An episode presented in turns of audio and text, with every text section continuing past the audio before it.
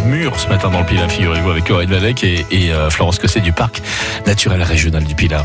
Direction le Pilat, comme tous les dimanches matins, avec Florence Costet du Parc naturel régional du Pilat. Florence, bonjour. Bonjour Corinne. Bon, allez, on construit ce matin. Hop, hop, hop, je remonte les manches. Construction d'un mur en pierre sèche. Mais d'abord, où sommes-nous? Au bord d'un chemin de randonnée, celui qui va vers Saint-Jacques-de-Compostelle. Et comme euh, vous le dites, ici, le mur s'est écroulé Ah. sur une dizaine de mètres. Donc l'équipe d'entretien de la nature du parc est intervenue pour le reconstruire. Mais ils ont reconstruit le mur? Oui, c'est ça. Et pas n'importe comment. Vous nous connaissez dans le oui. parc.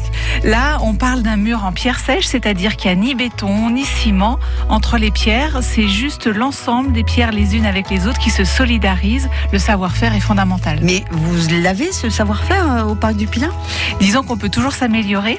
Et sur ce chantier, on a fait intervenir un artisan murailler de la main cailleuse.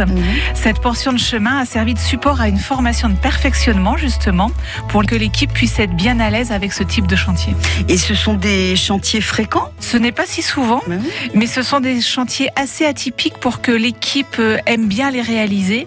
Ils en font une petite dizaine chaque année. Ce sont un peu comme des défis. Et puis, il y a la satisfaction de voir le travail accompli en fin de journée. Et puis, euh, c'est beau dans le paysage aussi. C'est un plus, oui. Mm. C'est vrai que ces murs participent à la qualité des paysages du Pilat. Et puis, ils ont aussi d'autres intérêts pour ralentir le ruissellement de l'eau, par exemple. Ou bien encore, très souvent, ils sont bien accueillants pour la faune et la flore. Ah bon Parce qu'il y a des trous? C'est ça, les interstices entre les pierres offrent des refuges aux escargots ou aux petits mammifères comme les hérissons par exemple. Et puis, les pierres emmagasinent la chaleur, ce qui crée un microclimat particulier. En fait, c'est tout un écosystème spécifique qui s'y développe. Avec les lézards, je suis sûre, non? Exactement.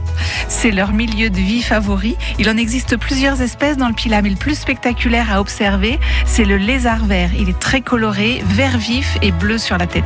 Il y a des plantes aussi?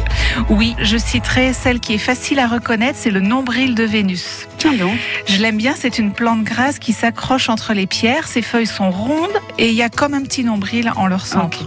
On la trouve beaucoup sur les murs du Pilat qui sont exposés au soleil, notamment dans les vignobles en terrasse. Et c'est vrai qu'ils ont beaucoup d'intérêt, ces murs de pierre sèche. Oui, ce sont des constructions idéales dans les milieux naturels. Ils sont accueillants pour la biodiversité, ne nécessitent pas d'ajout de béton ou de matériaux externes. Et en fait, ce sont des chantiers qui sont aisés à organiser parce que pas beaucoup de gros outillages. Par contre, il faut un savoir-faire, il faut l'acquérir si on veut que les murs durent longtemps. Le savoir-faire, vous l'avez Florence, alors vous revenez la semaine prochaine. À la semaine prochaine. N'oubliez pas que toutes ces chroniques sont en réécoute sur le site francebleu.fr.